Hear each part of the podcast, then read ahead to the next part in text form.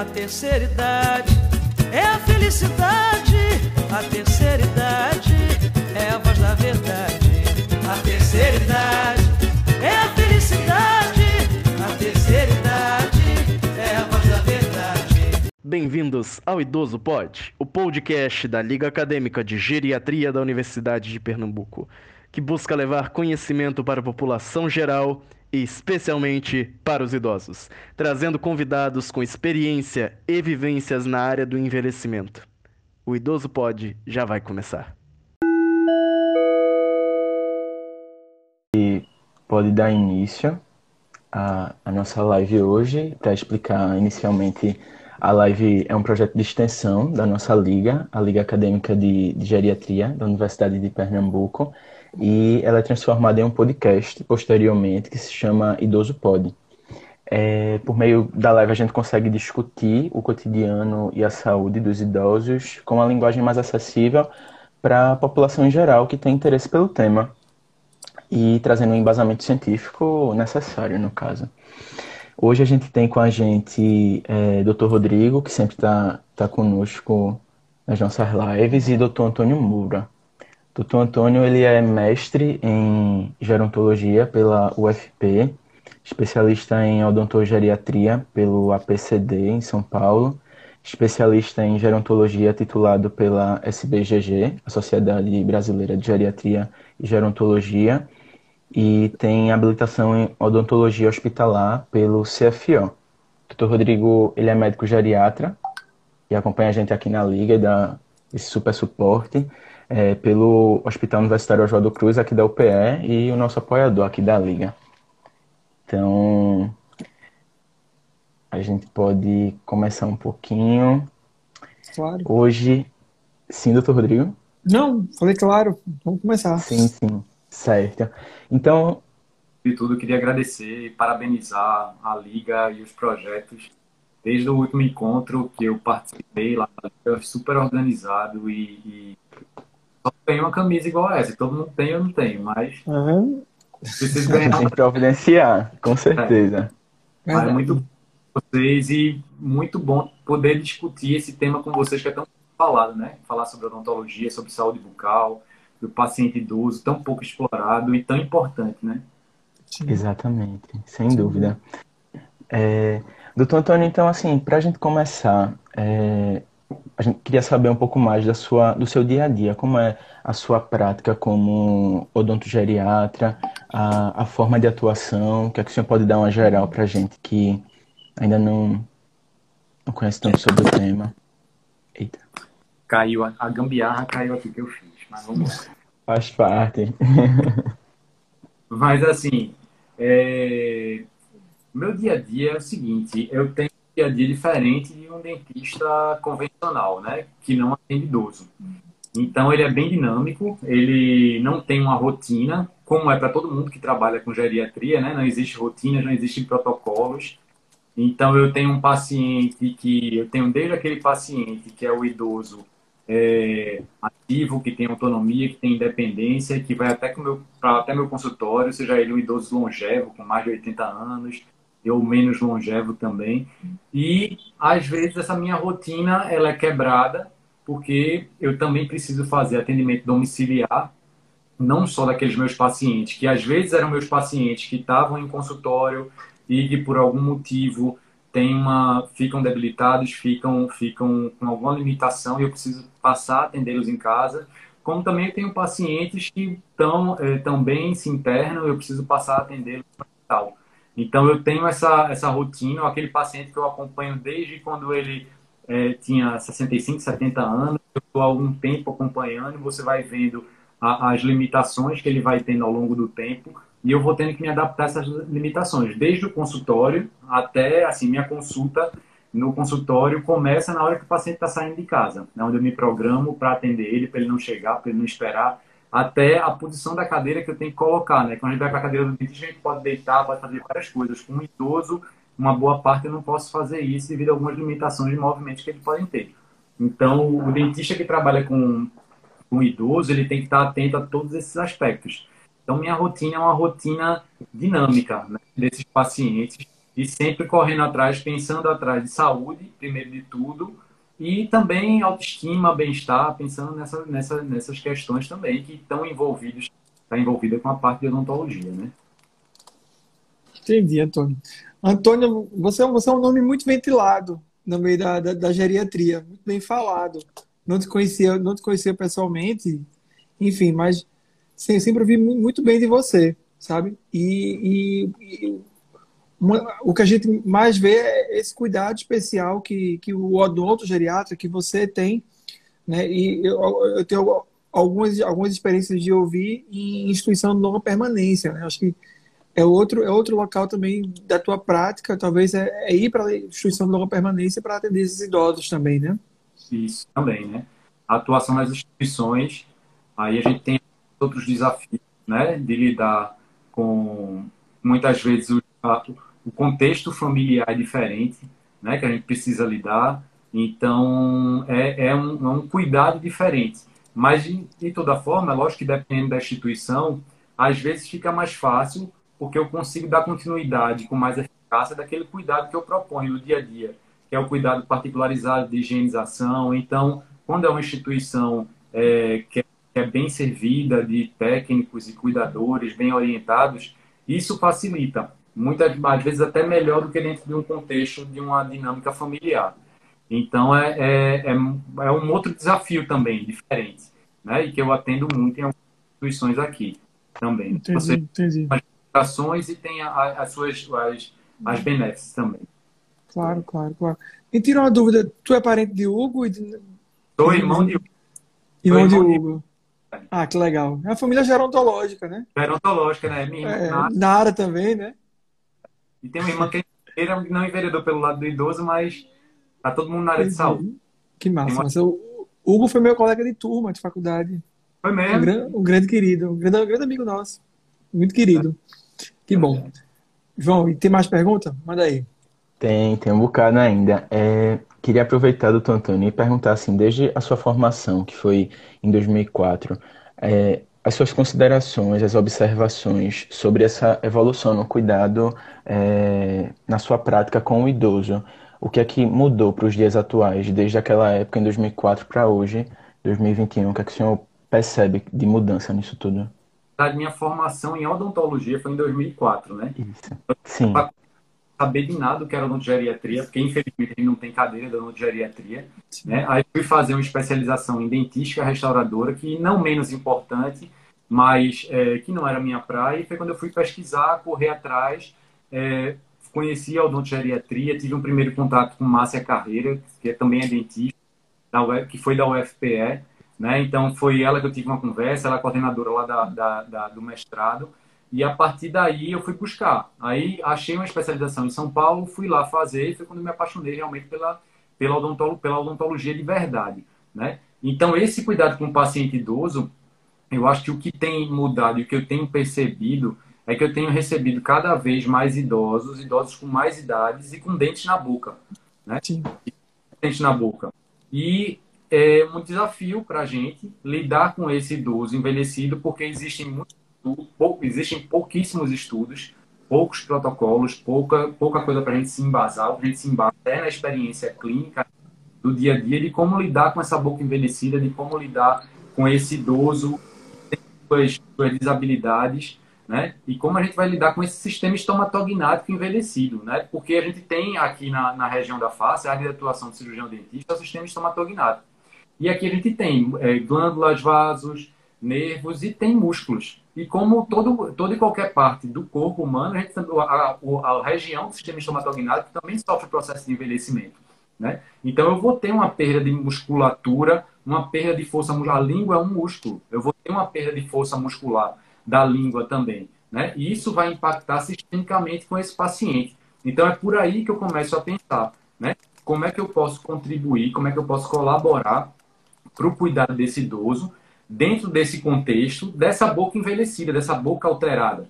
Né? O idoso, gente, uma coisa que a gente observa muito no paciente idoso é a diminuição da, da saliva, né? a alteração do fluxo salivar. E essa alteração do fluxo salivar vai impactar diretamente na autolimpeza da cavidade bucal, que a saliva da gente é responsável pela autolimpeza da cavidade bucal.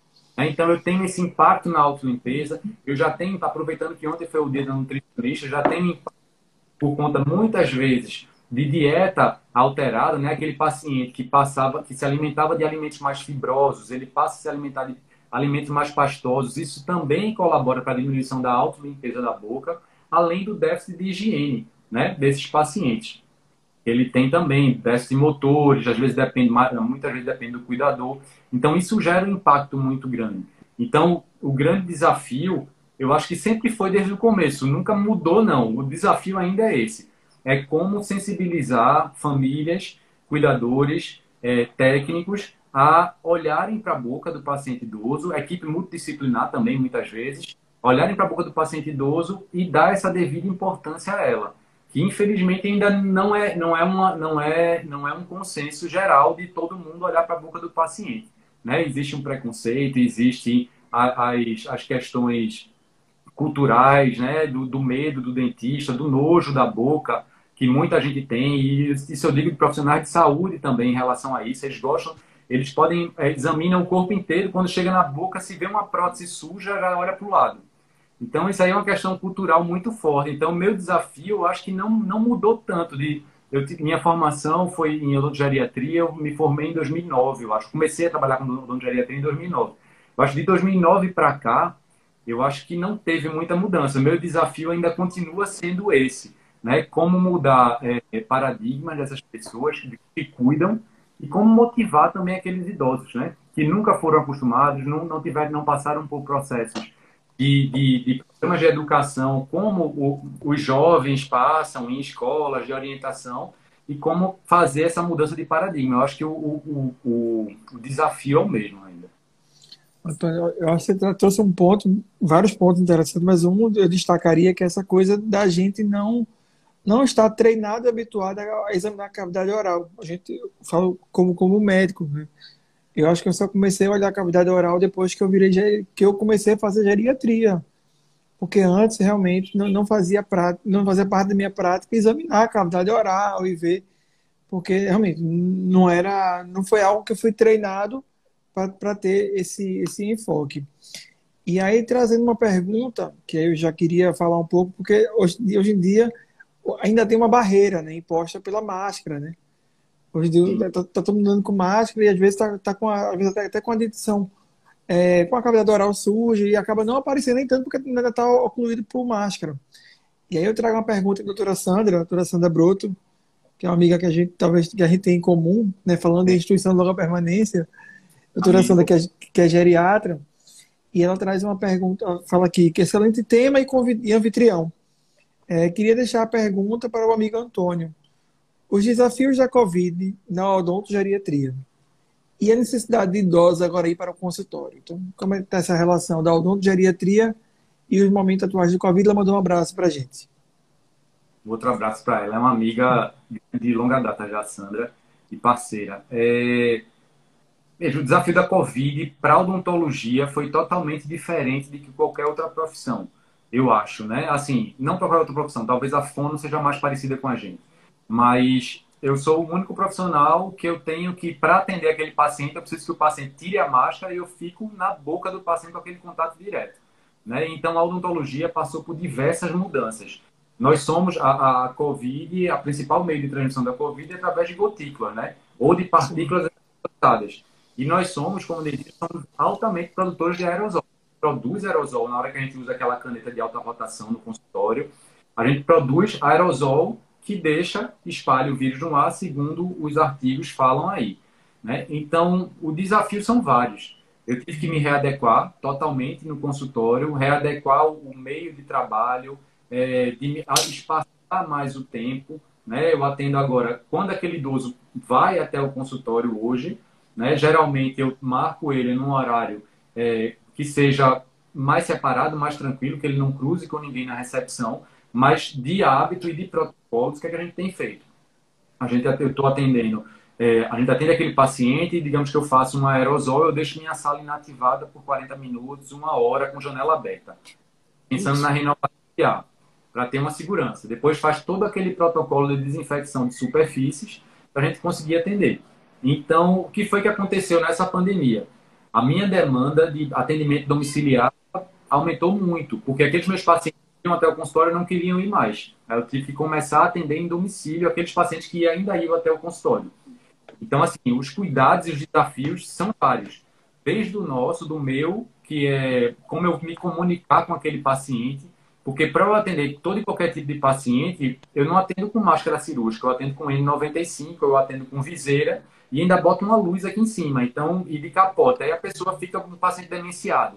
Né? Aquilo ali eu não consigo comunicar, ainda deve assustar a pessoa também, que vê aquele ser estranho na sua frente, com a luz na cabeça, né? Sem você poder. Porque antigamente, como é que a gente fazia quando ia falar? Eu abaixava a máscara para falar com o paciente, para ele poder conseguir ver, às vezes fazer até uma leitura labial. Mas hoje não, a gente atende todo paramentado, qualquer.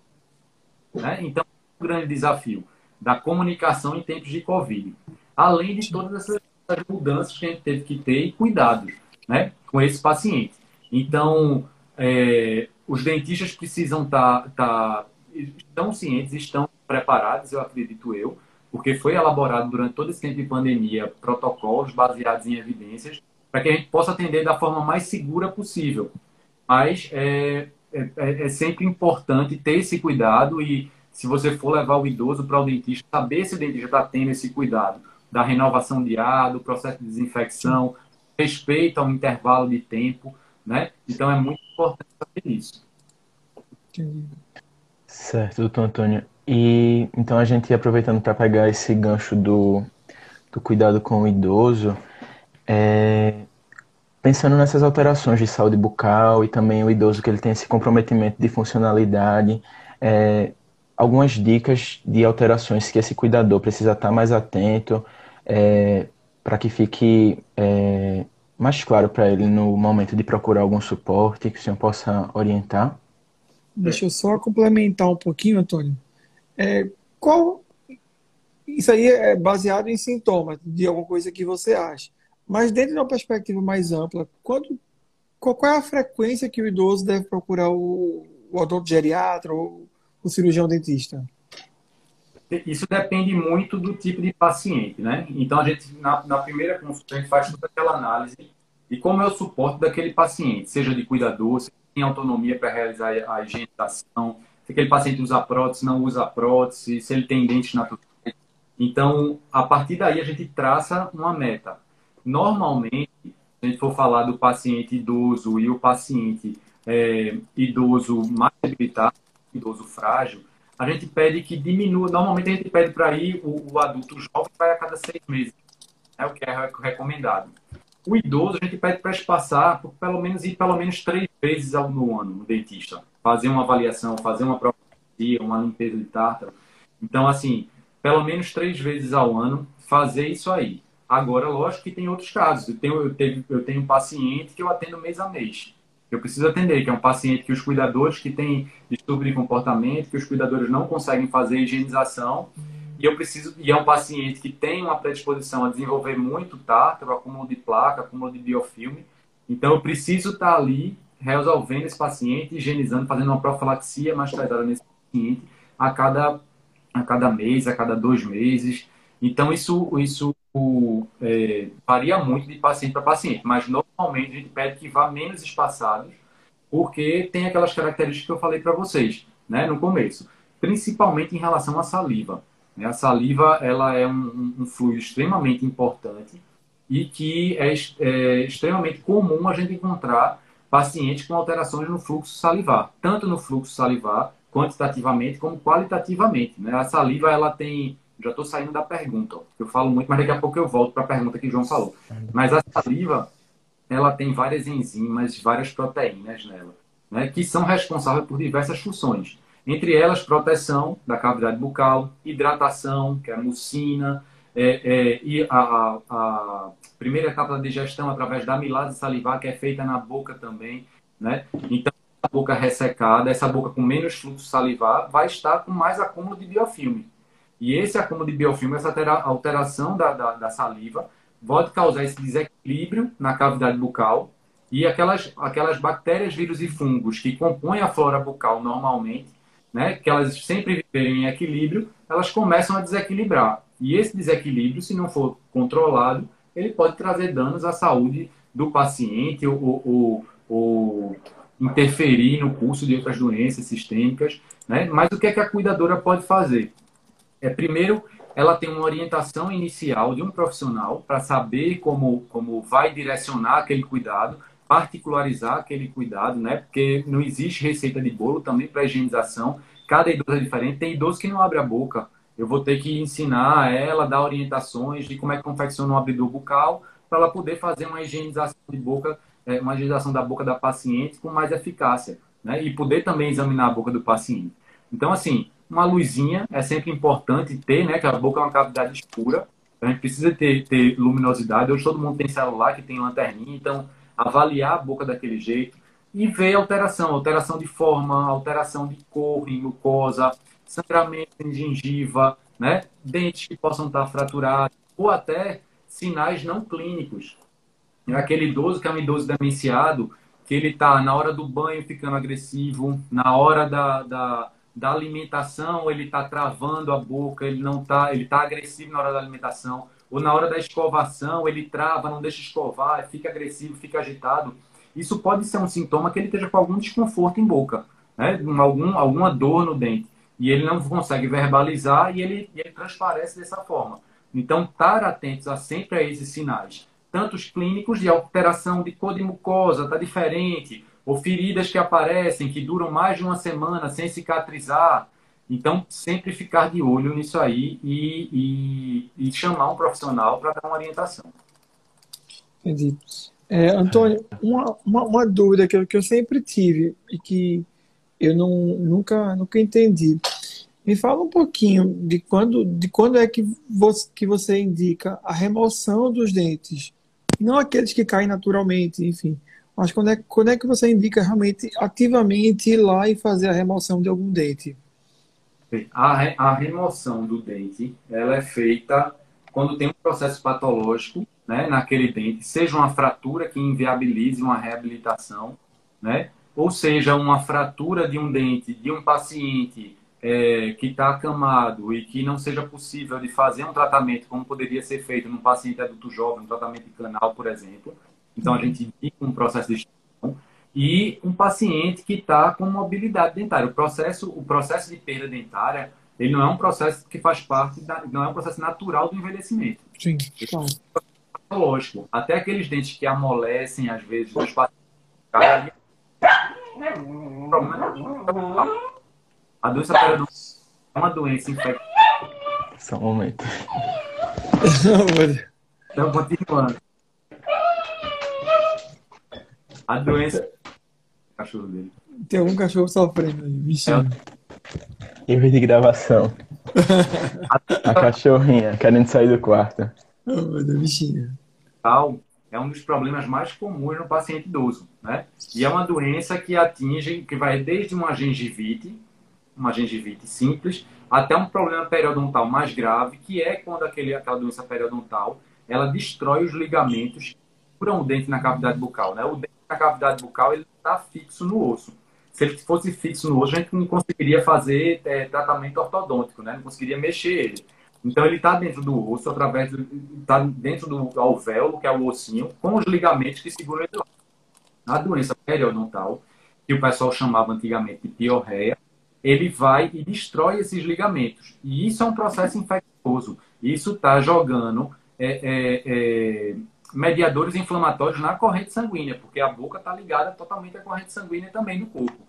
Então, isso, além de estar tá causando a perda dentária, que tem que ser tratada, essa, chega num grau de mobilidade, às vezes, que tem que realmente retirar. Além disso, ele está mandando mediadores inflamatórios para a corrente sanguínea que podem estar tá agravando ou até causando outros problemas sistêmicos, como interferência na regulação da glicemia do paciente, né? Tem vários artigos que falam isso, que tentam elucidar essa, essa ligação. Problemas como endocardite bacteriana, que podem também ser causados por bactérias que podem estar presentes na cavidade bucal, né? É, é, outras, outras coisas aí, é, é pneumonia aspirativa, como bronco, ele pode broncoaspirar, aquele conteúdo salivar contaminado com bactérias da pneumonia e pode ter infecção respiratória de repetição, né? Se aquele paciente não estiver sendo adequada à boca dele, não tivesse sendo feita a remoção correta do biofilme. Enfim, então, é uma ligação grande aí. Então, a, a perda dentária ela é indicada, é, a, a, extração dentária ela é indicada quando houver um processo patológico, né? Ou, uma, ou um processo que seja patológico, que seja de uma fratura, que por conta das condições daquele paciente, seja um paciente acamado, um paciente que não, não colabora, inviabilizem um tratamento que poderia ser feito, um tratamento restaurador no consultório, né, ou um tratamento endodôntico, digo, um tratamento de canal no consultório, e a gente precisa fazer aquilo ali. Então, às vezes, muitas das vezes, nesses pacientes, a gente tem que colocar até fazer com sedação esses pacientes não colaborativos, né? E para fazer com sedação, muitas vezes, um canal. Então, eu vou ter que realmente, infelizmente, extrair o dente, pensando na saúde do paciente. Né? A gente chama muitas vezes isso aí de edentulismo funcional. Eu tiro aquele dente do paciente, reabilito para dar uma melhor qualidade de vida para aquele paciente, seja em que grau ele esteja, até nos cuidados paliativos. E aí, falando dessa questão é, de usar sedação, no caso do suporte ao paciente que é demenciado, que se nega a, a abrir a boca, geralmente é com sedação mesmo, doutor Antônio, que faz esse. Veja, às vezes, uma abordagem, às vezes eu chego na casa dos pacientes, aí a família já diz, ah, é, o paciente não, não, não o paciente não abre a boca, doutor, vem aqui, ele não consegue abrir a boca, não consegue escovar nada. Então eu chego às vezes na casa do paciente e consigo fazer. Eu faço uma então às vezes uma abordagem diferenciada, você consegue fazer uma abertura de boca para fazer um exame, para fazer um tratamento ali, o cuidador já está saturado e não tem mais tanta paciência para tentar fazer um exame na boca, tentar fazer uma higienização. Então a gente precisa dar umas ações, fazer uma abordagem diferenciada, né? chamar o paciente pelo nome, explicar o que é que vai fazer. Isso às vezes facilita muito o atendimento.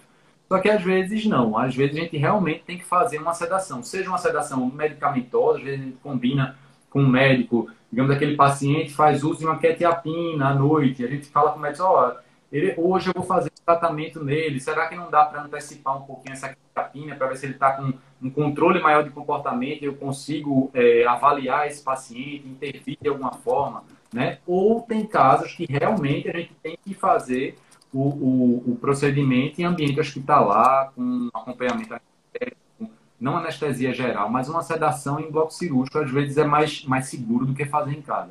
Depende do Dona Tilde, que ela está sempre aqui com a gente nas lives. Um abraço, Dona Tilde. Ela pergunta sobre orientações sobre higiene da língua, limpeza da língua. Como é que você tem orientado aí a, a limpeza da língua? É muito importante higienizar, né? Seja com escovas dentárias, seja com raspadores, limpadores de língua, mas o importante é que ela seja bem orientada e que o, o cuidador esteja bem orientado para fazer essa higienização, né? Dessa, que é muito importante fazer essa higiene da língua. A língua é o lugar onde a gente, onde a gente tem as papilas gustativas e é responsável por a gente fazer, sentir o gosto da comida. Né? Então, se eu tenho uma língua suja, uma língua com muita saburra, ou uma língua com fungo, candidíase, que é muito comum, a gente encontrar no idoso, o idoso vai ter uma alteração de, de, de, de sentir o gosto, né? vai ter uma digeusia.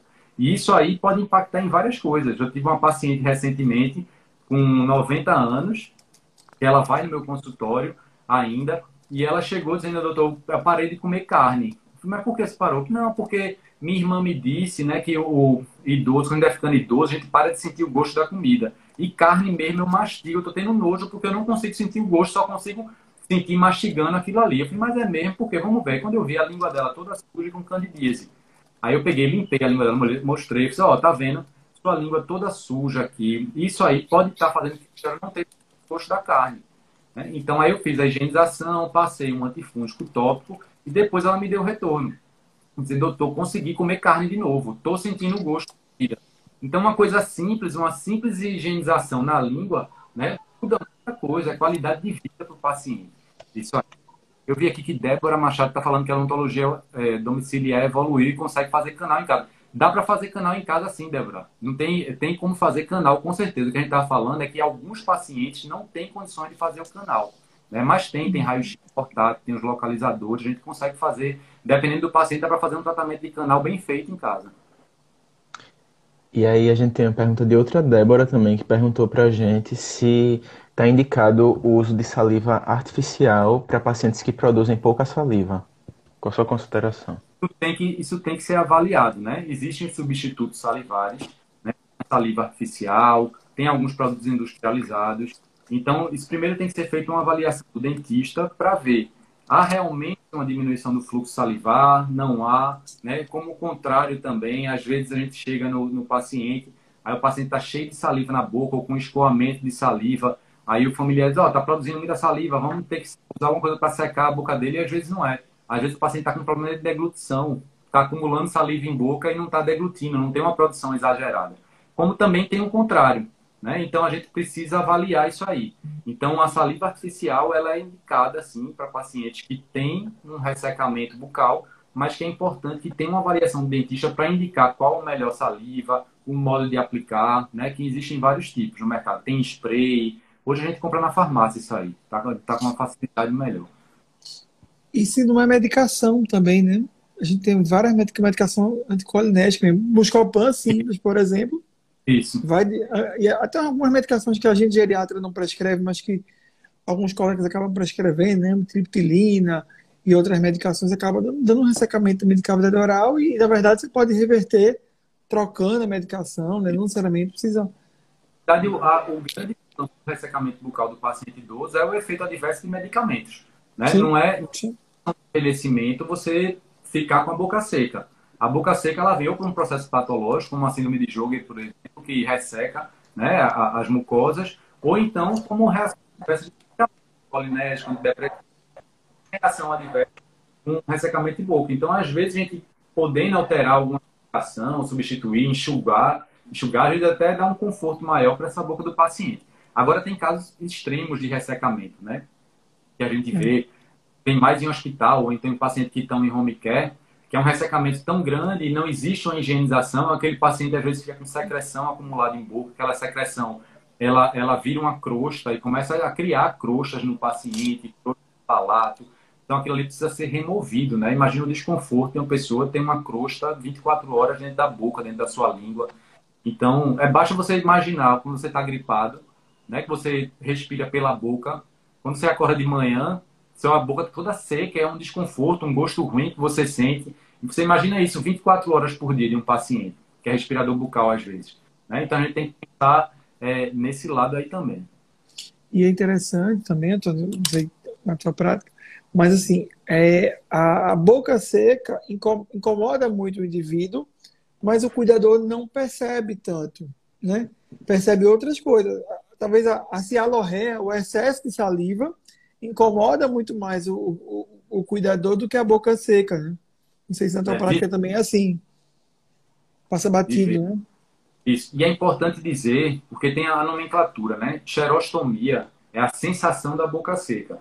Às uhum. vezes o paciente, ele pode ter, o idoso, ele pode ter a boca visualmente com saliva, mas ele sente a boca seca, ele tem a sensação da boca seca, porque tem uma alteração qualitativa na saliva, ou seja, aquele aquela enzima que era responsável por, produzir, por fazer a hidratação da boca, ela está alterada na saliva por algum motivo. Então, às vezes, o paciente, você pode olhar e ver aquela boca toda lubrificada, mas o paciente é, relata, doutor, estou sentindo tanta boca seca. Então, isso aí é uma alteração qualitativa da saliva que pode ter também. Então, é importante a gente saber, é, é, porque às vezes a gente generaliza e diz a xerostomia, xerostomia. Xerostomia é só a sensação, que pode vir acompanhada ou não de ausência de saliva, ou de diminuição do fluxo salivar. Entendi. João?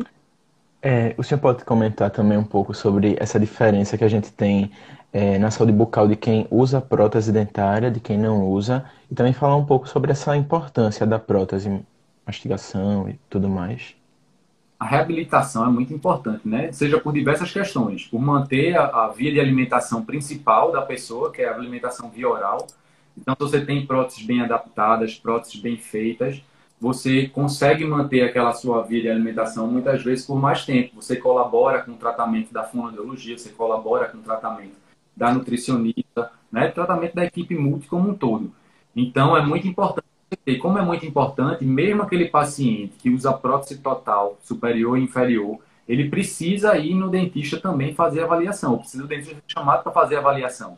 Porque na boca não tem só dentes, né? A gente tem gengiva, a gente tem língua, a gente tem mucosa, então, ele pode ter infecções fúngicas, como a candidíase, pode ter infecções bacterianas, pode ter é, é, infecções virais, como a herpes. Então, é muito importante que seja feita, além das lesões, né? lesões é, potencialmente malignas. Então, é muito importante que seja feita uma avaliação também né, desse paciente, mesmo que não tenha dente, né, de rotina por dentistas. Lógico que não vai precisar ir de dois em dois meses, três em três meses, mas vai uma vez por ano, duas vezes por ano, para poder fazer uma avaliação, até uma avaliação funcional de como está essa prótese, né? se precisa ser trocada, se precisa ser reembasada. Às vezes a gente não, não troca a prótese, a gente reembasa, a gente dá um ajuste nela para ela ficar melhor ajustada. Então, tudo isso precisa ser avaliado para a longevidade e para a manutenção da via oral desse paciente. Além da, da questão da autoestima, né? Da autoestima, da estética, que é em Paris a gente esquece isso aí para o idoso. Várias e várias vezes eu já vi paciente meu que se interna e quando eu chego lá o paciente está sem dente. Eu falei, não, porque ele se internou e deixou a prótese dele em casa. Eu falei, mas o que é que tem a ver uma coisa com a outra? Porque ele está internado, então isso impacta diretamente. E impacta diretamente, às vezes, até em pacientes neurologicamente comprometidos, pacientes com Alzheimer, aqueles pacientes que sempre foram vaidosos a vida toda e chega num certo ponto da vida que a família tira a prótese porque acha que a prótese não está com função nenhuma. Então, a, a, a, aquilo ali impacta na interação social daquele paciente, muitas vezes. Então, é importante, é lógico que ponderando, né? A gente sabe que tem, tem hora que a gente não, não vai poder mais usar a prótese, realmente vai ter que tirar, mas é saber quando tirar, é fazer uma decisão de forma compartilhada, com a equipe multidisciplinar, né, com a família também, né, que tem as questões estéticas envolvidas também. Né? Saúde e bem-estar está totalmente ligado às questões de, de interação, de, de, estética, enfim. Então é muito importante pensar nessa. É como vocês estavam falando antes de eu entrar aqui, né? Que são várias coisas que às vezes a gente esquece de falar. Né? A sexualidade do idoso é uma das coisas que,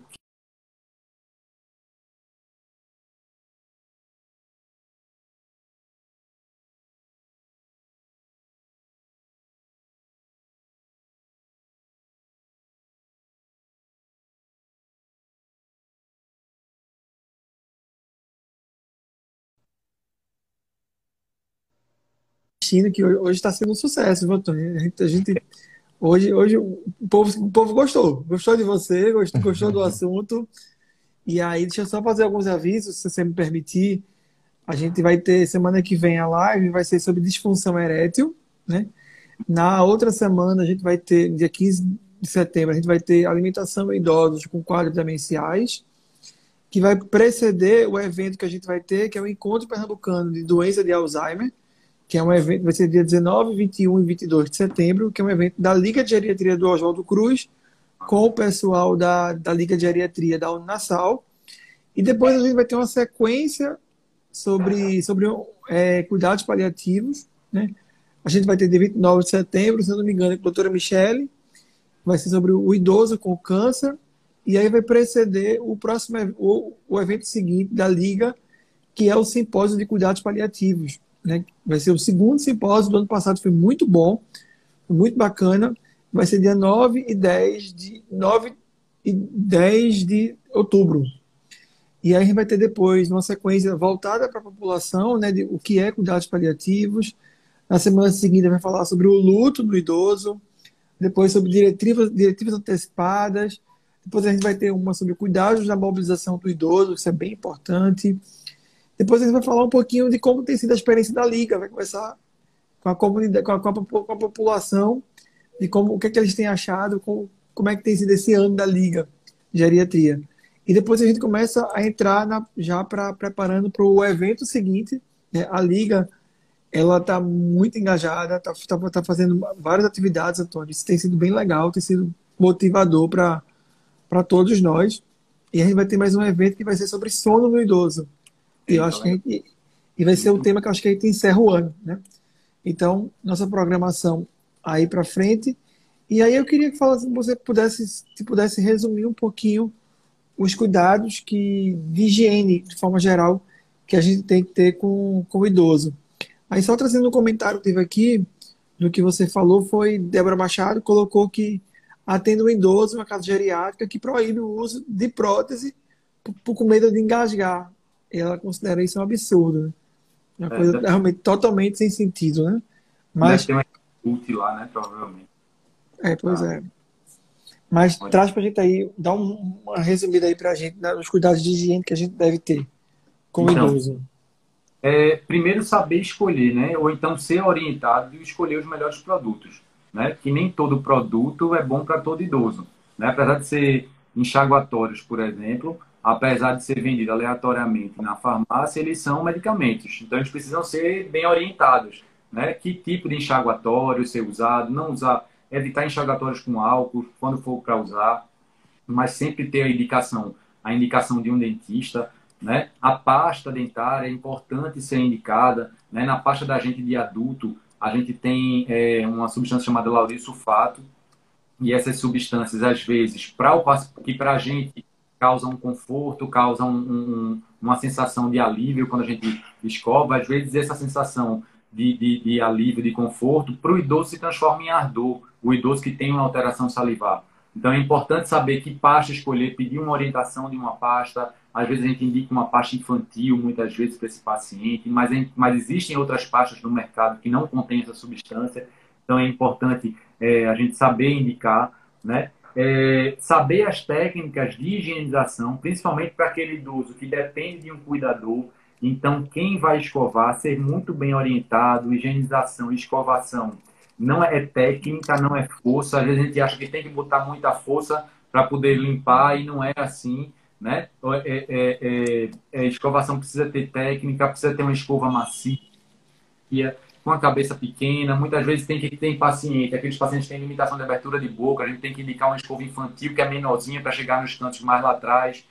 Então, ter esses cuidados, né? Ou até ter que orientar como confeccionar um abridor de boca de forma artesanal em casa para poder conseguir fazer uma higienização melhor sem correr o risco de, de ter um acidente, levar uma mordida, muitas vezes naqueles idosos que estão acamados, né? Ou então ficar de olho naquele paciente idoso que já tem uma perda de destreza manual, mas que escova os dentes sozinho ainda. Você tem que observar, será que ele está conseguindo realmente escovar, né? E saber a forma de abordar para não ser invasivo também, né? E é muito importante nunca deixar que aquele, aquele paciente deixe de higienizar a boca dele sozinho, para ele manter o máximo possível a autonomia.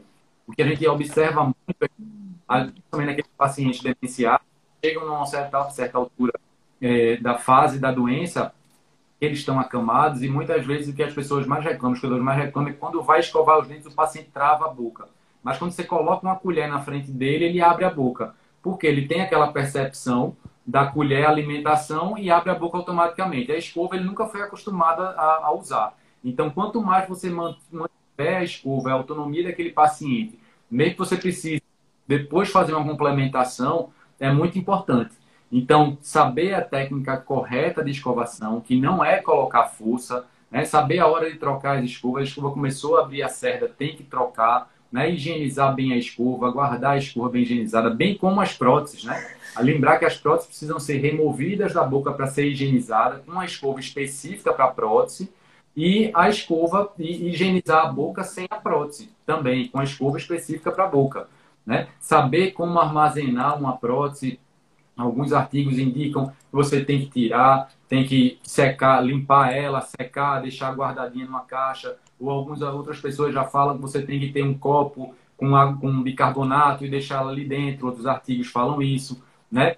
Saber entender, é, pedir orientações sobre meios de desinfecção da prótese, que é importante também. Aquele paciente, é, seja por métodos caseiros, às vezes com um copo de água, uma colher de chá de água sanitária, e deixa por dentro e faz isso a cada quatro dias, depois tem que limpar bem, higienizar bem essa prótese em água corrente antes de colocá-la na boca, né? Ou seja, o uso desses produtos pré-fabricados que existem, e tipo, vou dizer a marca que só tem ela mesmo, que é o Corega Tabs, que você pode, que é um efervescente, você faz a, a, a higienização dessa prótese, né? Então, saber as técnicas de a, o modo de higienizar, é importante você higienizar a prótese, sempre tirar a prótese para higienizar, higienizar a boca sem a prótese após as refeições, né?